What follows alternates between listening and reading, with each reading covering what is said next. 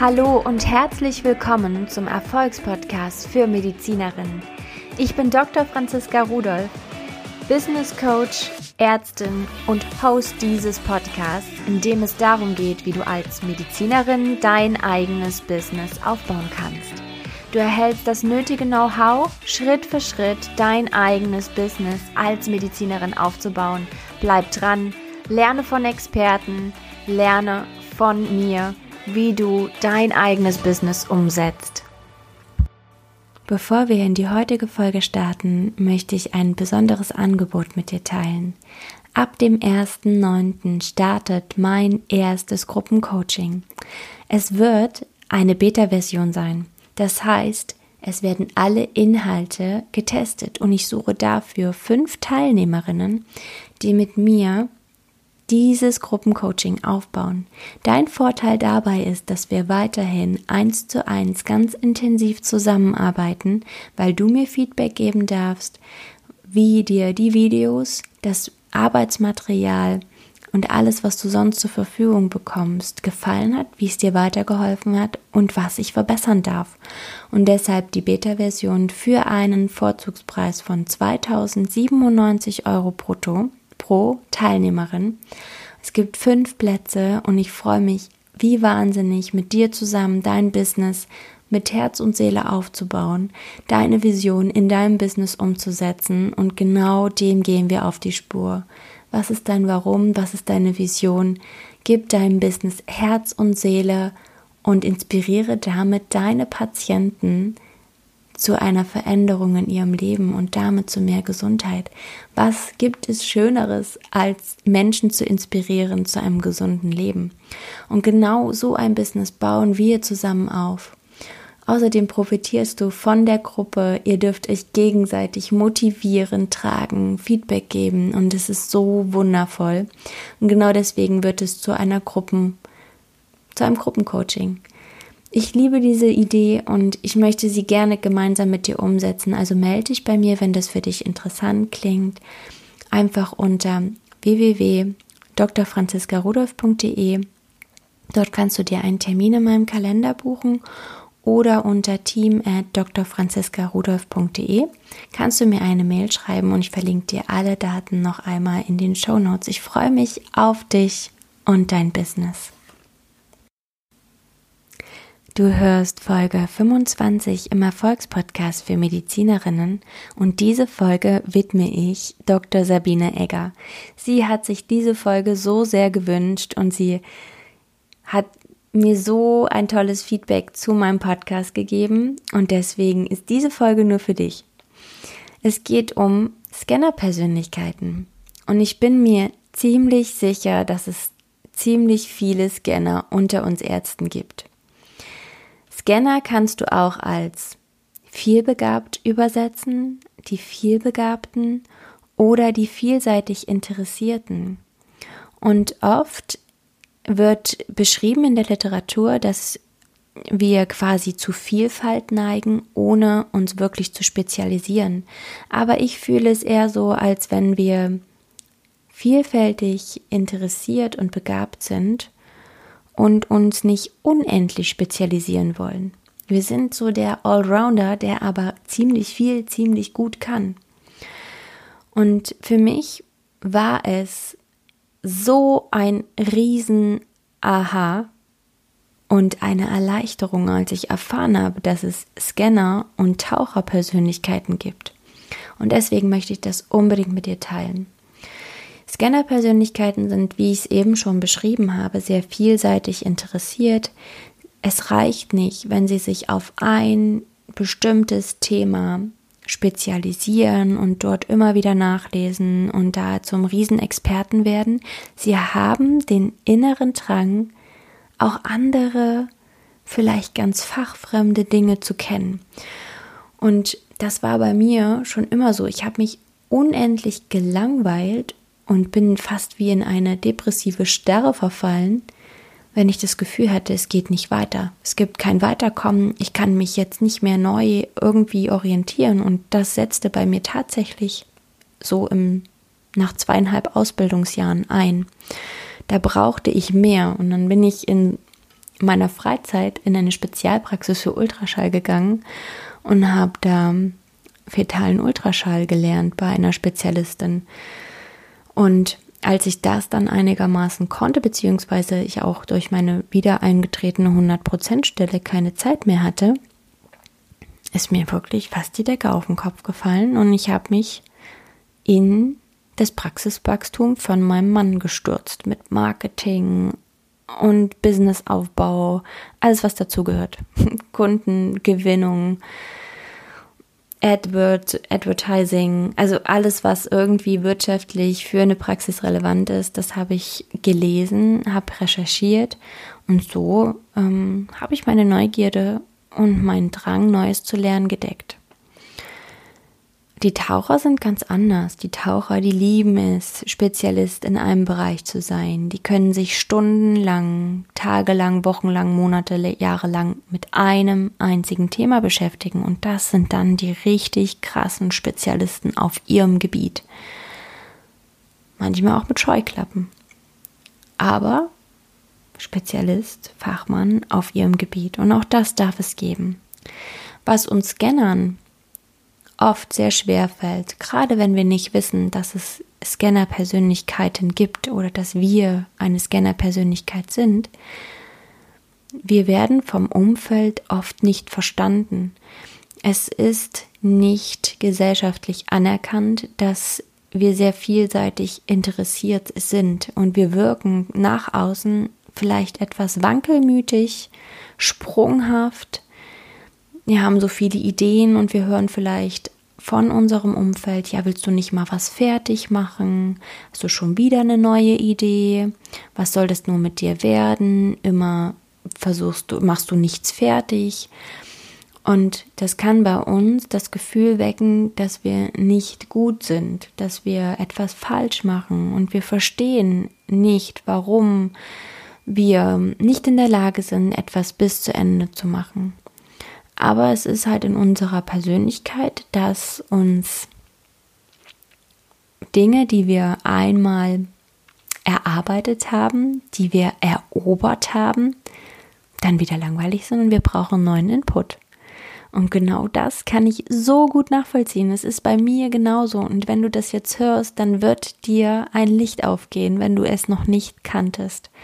Und für mich war es das aller, allergrößte Geschenk, zu wissen, dass es Scanner-Persönlichkeiten gibt und dass ich eine bin und ich dachte, endlich, endlich weiß ich, es gibt andere wie mich, endlich weiß ich, dass es normal ist, wie ich bin und endlich sagt mir einer, wie ich es fokussieren und gezielt einsetzen kann. Aber was ich noch ganz, ganz spannend fand in meiner Recherche zu dieser Folge, habe ich gefunden, dass ähm, Scanner-Persönlichkeiten oft auch hochsensibel sind. Und das bin ich tatsächlich auch. Und dass Scanner-Persönlichkeit, also dass diese Art Scanner-Persönlichkeit eine Art von Hochbegabung ist. Weil wir ja sehr, sehr viel Input in ganz kurzer Zeit aufnehmen können und das ist tatsächlich so. Und ich glaube auch, dass es mich so in meiner Schulzeit gerettet hat, weil ich einfach, ja, wenn mir langweilig war, irgendwas anderes noch zusätzlich gelernt habe. Ähm, und ich glaube gerade, dass wir wissen dürfen, dass wir Scanner-Persönlichkeiten sind, weil es auch eine gewisse Komponente von der Vererbung dabei gibt. Also es kann gut sein, dass unsere Kinder genauso Scanner-Persönlichkeiten sind und auch hochbegabt sind und vielleicht auch hochsensibel sind. Und auf diese Kinder dürfen wir ganz besonders achten, sie verstehen, Verständnis für sie haben und sie vielleicht auch genau in dieser Vielfältigkeit fördern. Also, wie gehst du jetzt am besten mit deiner Scanner-Persönlichkeit um? Und wie kannst du sie wunderbar für dich einsetzen? Schritt Nummer eins für mich und für dich. Du weißt, dass es Scanner-Persönlichkeiten gibt. Du weißt, dass es normal ist. Und du weißt jetzt, dass du damit arbeiten kannst und sollst. Und verzeih dir selbst, dass du nicht zu 110 Prozent in ein Thema eintauchst, sondern dass du einfach Lust hast, alles Mögliche zu entdecken. Schritt Nummer zwei. ich würde sagen, wir unterdrücken die Scanner-Persönlichkeit am besten eben nicht, sondern wir lernen zu fokussieren. Und dabei hat es mir sehr geholfen, mit Zielsetzung zu arbeiten. Ich habe meine große Vision, ich habe mein großes Ziel, aber natürlich kannst du jedes Ziel in kleine Ziele herunterbrechen. Und ich habe ganz am Anfang eine Folge zu Zielsetzung gemacht. Da kannst du gerne mal ein paar Folgen zurückgehen und dir diese Folge, wenn du sie noch nicht gehört hast, einfach mal anhören, weil da habe ich dir das UChamp Journal empfohlen, was dabei hilft, wenn du dir noch nie bewusst Ziele gesetzt hast, dabei mal einzusteigen, wie du das gut aufbaust, wie Zielsetzung gut für dich funktionieren kann und wie dabei Reflektieren auch gut funktionieren kannst, was du schon umgesetzt hast. Also, wie ich habe mir immer Monatsziele gesetzt, gerade wenn es große Ziele sind, für die ich doch ein bisschen Zeit brauche und mir fällt es auch zuweilen schwer zu sagen, ich setze mich jetzt auf jeden Fall morgen von 8 bis 12 hin und arbeite genau an diesem Ziel. Das fällt mir wirklich schwer und deswegen habe ich angefangen, mir Zeiträume einzuplanen, in denen ich Ziele umsetze, weil ich weiß schon ungefähr, wie viel ich für dieses Ziel brauche. Also wenn ich zum Beispiel meine Website jetzt umarbeiten will, weiß ich, ich brauche ungefähr acht Stunden dafür. Und dann setze ich mir für dieses Ziel Website in der Woche das Ziel, dass ich am Freitag damit fertig bin. Mein Wochenziel ist also ein kleiner Bruchteil meines großen Ziels, ist die Website umzuarbeiten. Das ist also das Ziel der Woche. Und wann ich es erledige, das darf ich mir dann einteilen, je nachdem, wie es in den Tag passt. Weil es tatsächlich auch so ist, dass ich manchmal noch oder eigentlich zunehmend spontan Termine reinbekomme. Und deswegen nehme ich mir dann die Zeiten so. Und mein großes Ziel in der Woche ist es einfach, die Website fertigzustellen. Und somit bin ich flexibel, setze mich weniger unter Druck und lasse mir auch den Freiraum, andere Ziele umzusetzen. Weiterhin habe ich auch wöchentlich meine festen To-Dos, die habe ich mir erarbeitet, indem ich feste Vorgehensweisen übernommen habe, die ich bei der lieben Mareike Bruns kennengelernt habe, eine ganz, ganz toller Zeitmanagement-Coach. Und so erledige ich auch ungeliebte To-Dos mittlerweile fast spielend. Das sind Techniken, die wirklich dabei helfen, effektiver zu arbeiten. Und das ist zum einen das Eat the Frog. Wenn ich also ungeliebte To-Dos habe, die ich so gerne vor mir her schiebe, dann setze ich mir zum Ziel, ich mache sie als allererstes am Tag. Ich telefoniere zum Beispiel unheimlich ungern, gehe unheimlich ungern in den Kontakt mit anderen unbekannten Menschen und das mache ich dann einfach morgens gleich als erstes und habe es für den Tag und für die Woche weg. Also am liebsten Montag als erstes diese Aufgaben. Ich telefoniere mit Menschen. Die nächste Technik ist die Pomodoro-Technik. Und zwar teile, teilst du dir Zeitfenster ein für eine bestimmte Aufgabe. Also du setzt dir eine Aufgabe. Ich möchte meine Website umarbeiten und dann nimmst du dir Zeitfenster von 25 Minuten und arbeitest wirklich gezielt an dieser Aufgabe. Vielleicht gehst du sogar noch in diese kleineren Etappen, dass du sagst, ich arbeite jetzt den über mich Teil an meiner Webseite und nehme mir dafür 25 Minuten, mache nichts anderes. Ich committe mich, nicht in mein Handy zu gucken, nicht irgendwelche Musik rauszusuchen, nicht nochmal in die Kaffeemaschine zu gehen. Ich sitze wirklich an meinem Laptop, überarbeite den Punkt über mich in 25 Minuten. Punkt.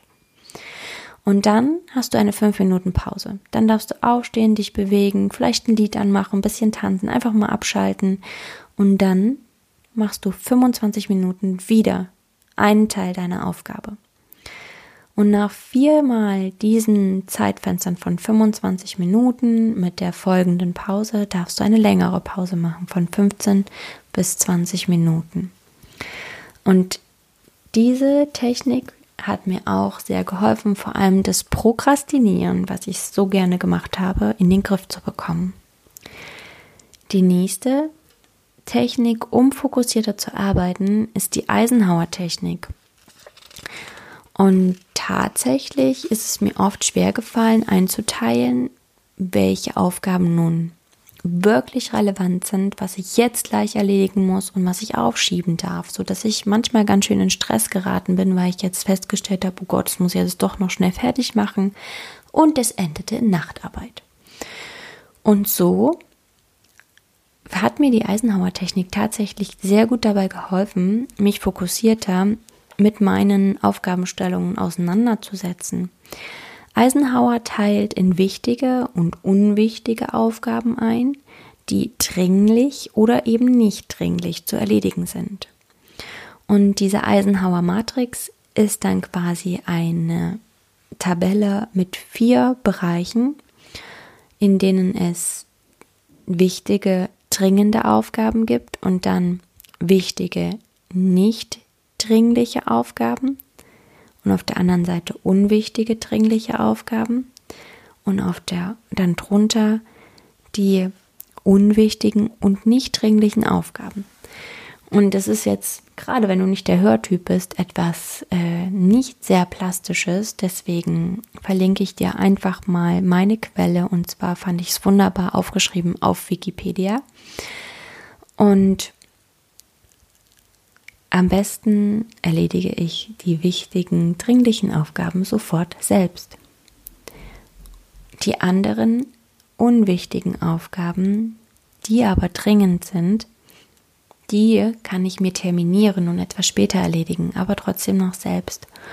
Und dann kommen wir in den nicht dringlichen wichtigen Bereich, den ich vielleicht an kompetente Mitarbeiter abgeben kann, so dass ich nicht damit äh, meine Zeit aufhalte, beziehungsweise wenn du noch alleine arbeitest, sind es auch Aufgaben, die du terminieren darfst und etwas später selbst erledigen darfst.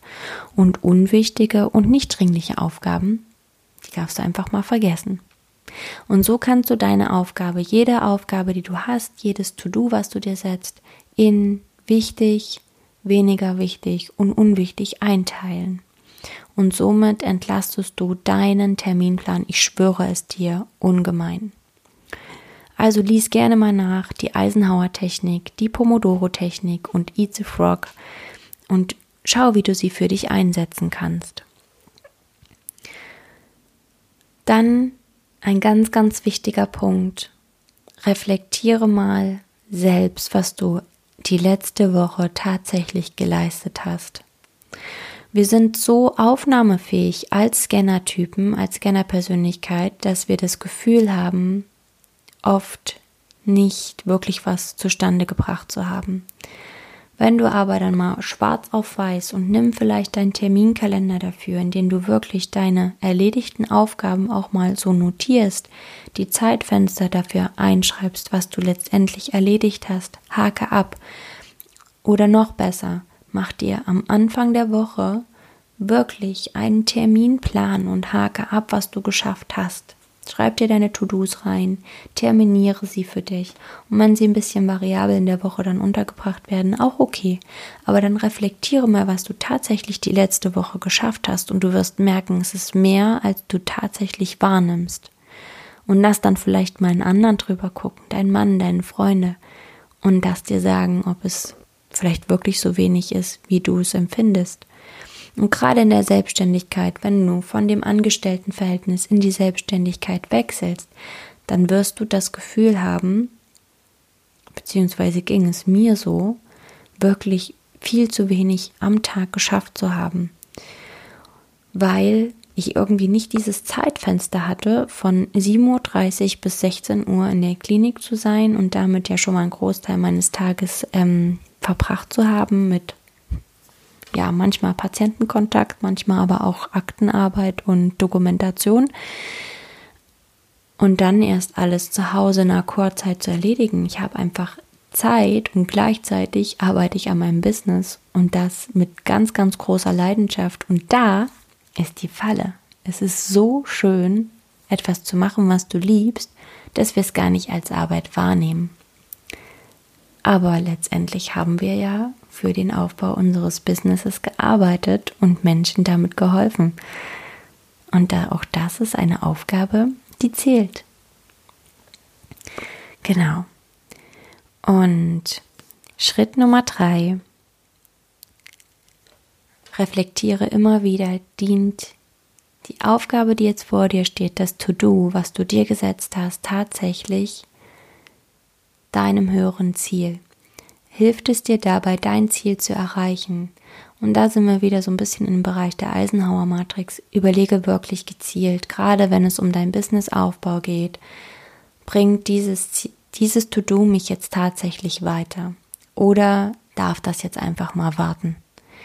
Und damit sei jetzt auch wirklich mal hart mit dir selber oder was heißt einfach ähm, konsequent. Sei konsequent, fokussiere dich auf dein Ziel und entscheide für dich, bringt mich das jetzt an diesem Punkt weiter, ja oder nein, und dann entscheide nochmal neu.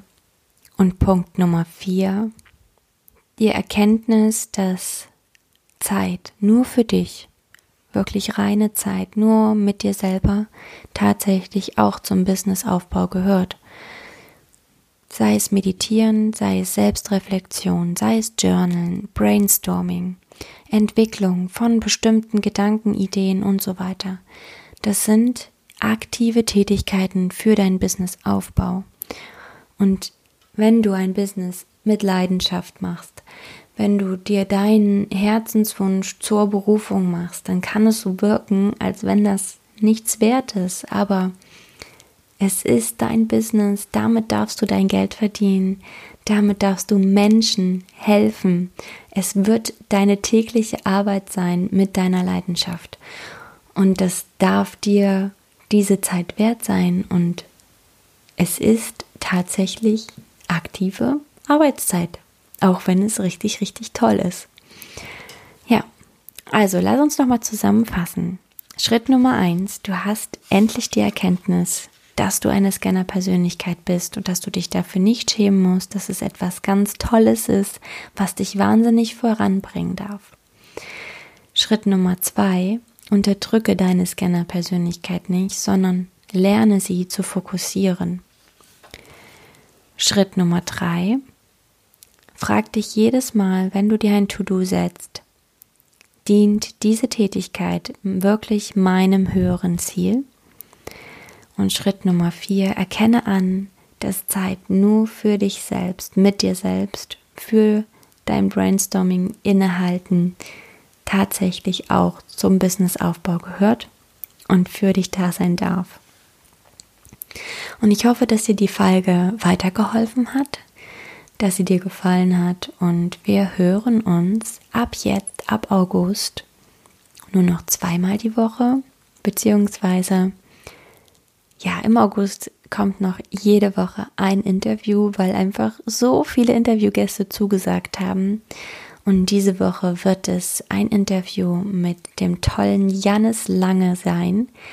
Mit ihm spreche ich am Mittwoch, am 5.8. um 20 Uhr live auf Instagram und dieses Interview werde ich gleichzeitig für dich aufzeichnen und dann hier als Podcast-Folge hochladen. Ich freue mich wie wahnsinnig, dass Janis zugesagt hat, weil seine Workshops zum Thema Finde dein Why in deinem Business sind einfach unglaublich toll, unglaublich tiefgängig und so essentiell für ein Business, was du mit Leidenschaft und Herz und Seele aufbaust. Und deswegen freue ich mich sehr, sehr, sehr doll, dass er zugesagt hat. Und ja, ich hoffe, du bist live dabei. Wenn nicht, dann kannst du es dir auf Instagram anhören oder dann am Freitag hier im Podcast.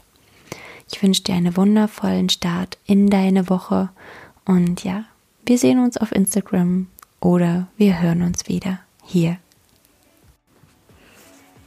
Wie immer, danke, dass du zugehört hast. Und wenn dir diese Folge gefallen hat, dann abonniere gerne den Podcast und hinterlasse ihm eine 5-Sterne-Bewertung und lass mir auch gerne einen Kommentar da, was dir gefallen hat. Stell mir Fragen und lass auch gerne Themenwünsche da, was dich interessiert. Für mehr Informationen zu mir und meinen Angeboten findest du mich auf Social Media, Instagram und Facebook unter Dr. Franziska Rudolf, Dr. abgekürzt als DR und Rudolf mit PH Auf meiner Website findest du auch weitere Informationen unter www.drfranziskarudolf.de und alle Angaben hinterlasse ich dir auch in den Show Notes. Bis bald!